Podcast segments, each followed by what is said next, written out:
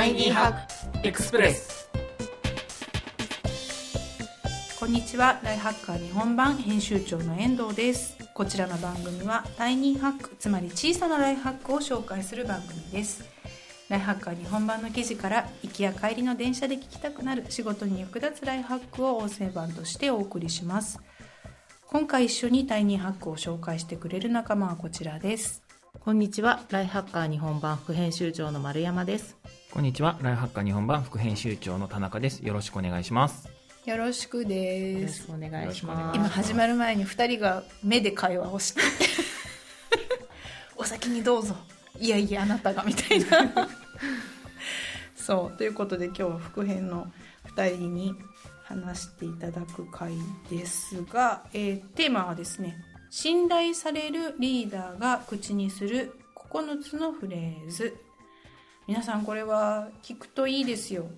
あのリーダーかどうかは別としてリーダーでもそうでなくても信頼される人になるフレーズだよね、うんそうでしたね、だよね。あのこれ言ってる人信頼されるよねっていう感じだったですよね、そう。でどういうのがあるかっていうとあの聞いてるよ言いたいことは分かるよとか、まあ、詳しく教えてもっと詳しく教えてみたいなのとか、まあ、あの感謝してますってちゃんと言うとか信頼してますよっていうことを相手に伝えるだとか、まあ、そういうような感じであの9つのフレーズがあるのでぜひ記事で見ていただけたらなと思うんですがお二人はこれどうですか？読んでどう思いました？ヒロさんどえっといきなりひっくり返すようでなんなんですけど、個人的にそのまあ、リーダーシップとか言わずに、まあ、コミュニケーションとしてうんうんうんうん仕事の中でいろんな人とコミュニケーションする中において、うん。一番大事なことは、う、うん。まあ、よく聞くことですけど人の話を聞くっていうことだと思ってて、うん。こちらから投げかける言葉よりも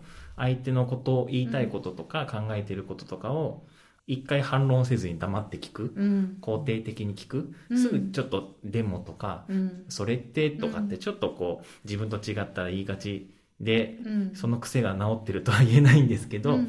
あのでももっと大事なことは聞くことだと思ってるのでそのそれができた上でこういうことも言えたらいいのかなってうん。読みながらちょっとこう思ったって感じですね。なるほどなるほど。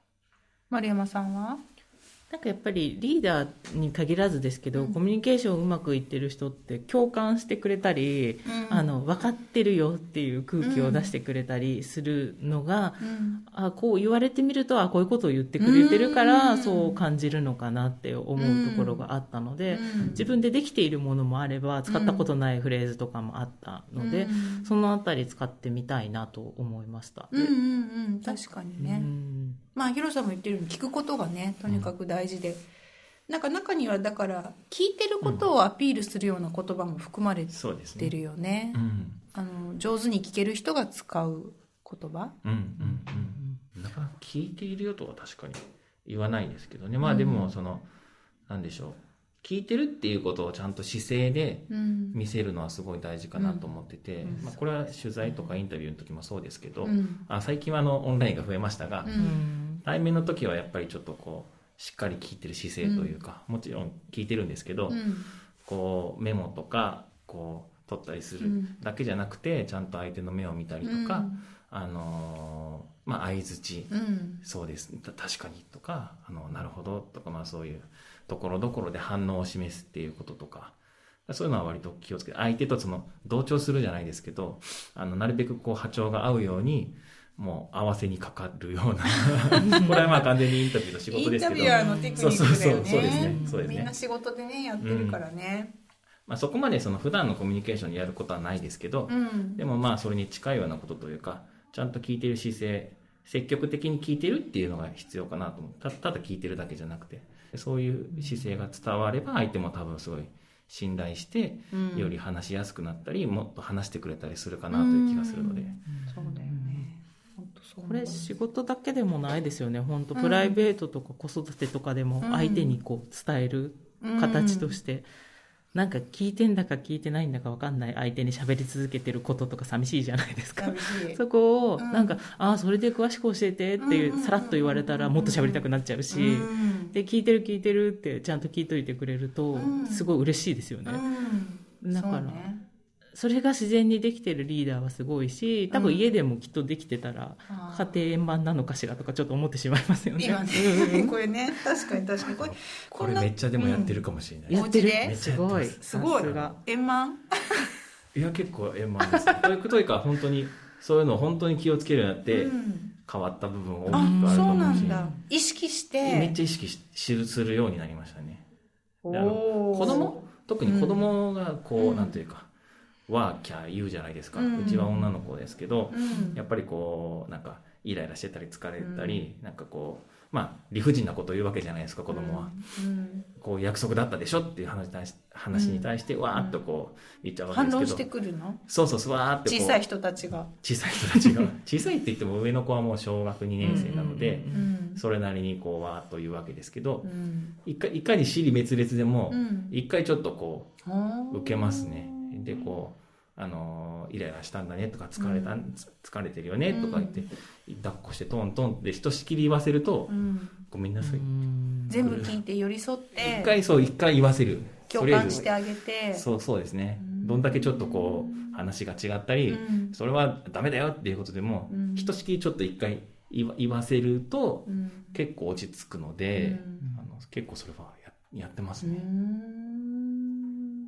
素晴らしいもうじゃあこれ使えてる。素晴らしい。っていう中なうんんだけど、えっ、と、まあ、9つあるフレーズでじゃあどれが一番使えるなって思いました？ヒロさんは。あ僕は、うん、えっと、この中で言うと4項目目の信頼してるっていうのがあるんですけどうん、これはそうですね。やっぱり仕事やこれは結構仕事だなとは思いますけど、うんうんうん。あのお願いをする時、うん。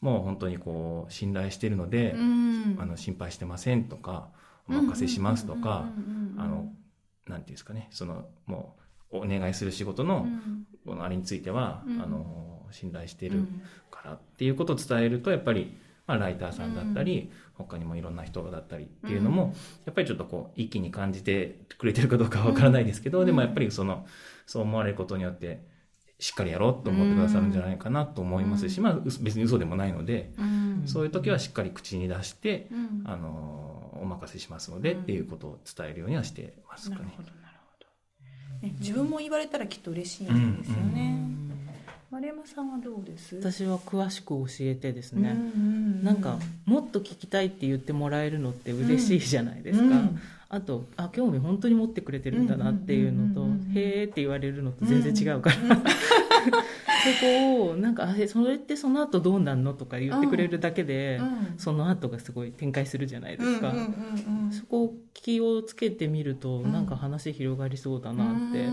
思いました。ついこうねあの、うん。立場的に若者とかと話をすると自分が喋る機会が増えちゃって、相手の話をうまく聞け出せない。うん。言いづらいのかなんかそんなこと聞く必要ないのかなとかを萎縮しちゃうのか分かんないですけど、つい喋りちゃうみたいなことが多いので、その先ってどうなの？とか詳しく教えてって言ったら多分話してくれると思うんですよね。うん。そこをちょっと使っていきたいなもうちょっとって思いましたうん。うんうん。うん言われたら嬉しいし、ん。相手の話をちゃんともっと聞けるし、そうなんですよね。相手が話しやすいセリフかな。ですね、うん、そう思います。引き出しやすいというか。相手も話しやすくなるし、うん。嬉しいですねやっぱりね多うん分ね、確かにうん。確かに、私もそう思いますそうみたいな感じでいろいろとこの使えるというと言い方があれですけれども役に立ついいフレーズがいっぱい詰まっているので、えー、とぜひ皆さんにも記事でねご覧いただきたいと思いますが私遠藤がちょっと注目しているのは「理解してくださってありがたいです」っていう9番目のやつなんですけれども、まあ、これってさっき話した通りなんだけどあの理解ってとっても大事で詳しく聞かせての先にあったりとか、その共感してほしいの先にあったりとかその理解し合ってるっていうのがまあコミュニケーションのゴールだから大体そのなんかこう相手先の外部の方とのトラブルが発生する時って相手が何か言ってるのに理解しないでとりあえず謝っちゃうとか、で謝ったことでかえって分かってないと思われてもっと怒ってくる謝ってもっと怒ってくるみたいなこうドツボに入ったパターンを、えーっとこれってこういうことですよねこういうことですよね分かったってなったら、あ分かってくれてありがとうで突然氷がガボッと溶けるみたいなことがあったりもします。うん。だから分かってもらえてありがとうとか分かりました。分かってることを伝えるっていうのはあの、まあ、上司部下の関係に限らず、あの仕事先のパートナーとかで何でしょう大事にしたいなと思っていて、まあ理解してくださってありがたいです「サンキューフォーユーアンダースタンディング」ってこれすごいめちゃ翻訳だから翻訳このまんまは言わないあれなんだけど、うんうんまあ分かってもらえて嬉しいとかいうのは、うん。あの素で結構言っちゃうし、うん。あの分かってるってことを相手に伝えるってとっても大事かなっていうふうに私は思いました。はい、というような感じで皆さんもだからあのそれぞれにご自身のライフスタイルの中でこれは使えるなっていうフレーズはひきっと一つはあるかなと思いますのでぜひあの記事の方でもご覧いただければと思います。えーそんなわけで今回ご紹介した記事は信頼されるリーダーが口にする9つのフレーズでした。ポッドキャスト版をお聞きの方は概要欄に記事の詳細がありますのでそちらからご覧ください。